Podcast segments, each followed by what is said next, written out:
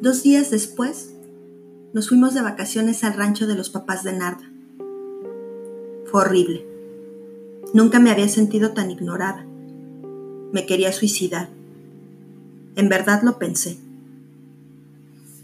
Resulta que en medio de todo, mi mamá se peleó con el papá de Narda y nos tuvimos que ir a un hotel. El resto de los días, Narda iba a estar un rato con sus papás, mientras nosotros nos quedábamos nadando en la alberca del hotel. Me sentí mejor así.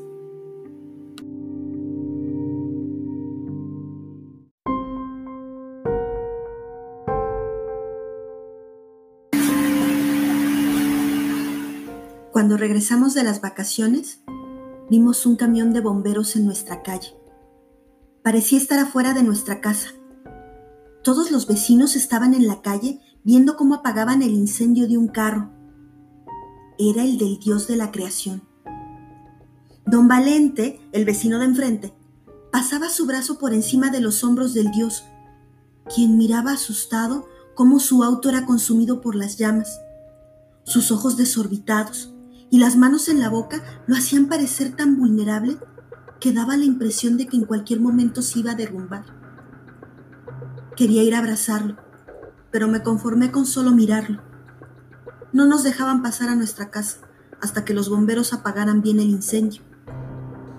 Ya se imaginarán lo espantoso que quedó el carro.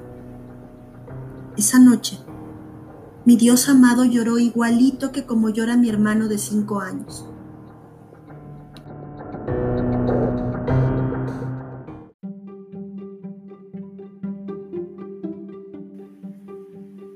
Mediodía, cuando regresé de la escuela, mi mamá nos contó todo a Narda y a mí. Resulta que la novia gritona del dios, la que estaba casada con el señor que es vecino de mi papá, decidió dejar a su esposo para irse con él.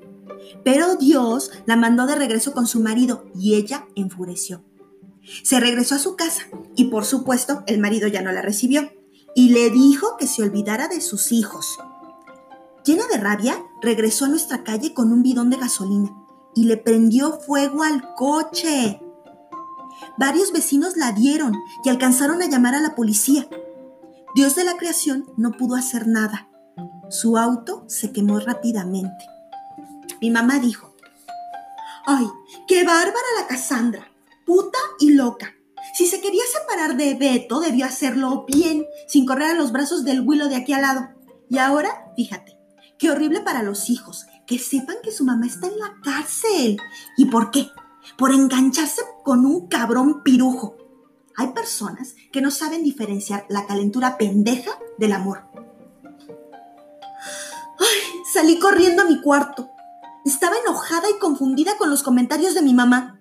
Claro, finalmente ella es una experta en buenos divorcios, ¿no? Ella es una experta en hombres cabrones, porque según ella, mi papá era uno y vivió con él 14 años. Además, ¿qué sabe ella de lo que es engancharse con un hombre si es lesbiana? Amo a mi vecino. Sé que no le quemaría su coche, ni ninguna de sus pertenencias. Es más, sé que no le haría ningún daño. Yo no haría nada que le molestara sé que me la entregaría completa. Yo, yo tampoco sé la diferencia entre el sexo y el amor. Nunca lo había pensado. En las películas que he visto, los que se aman tienen sexo. Entonces, ¿puede ser de otra manera? Y, y si no amo al Dios de la creación, entonces, ¿qué siento? ¿Cómo es eso de la calentura pendeja? Y si la calentura es pendeja, ¿por qué se siente tan fuerte? ¿Por qué, ¿Por qué es para mí como lo más importante que siento?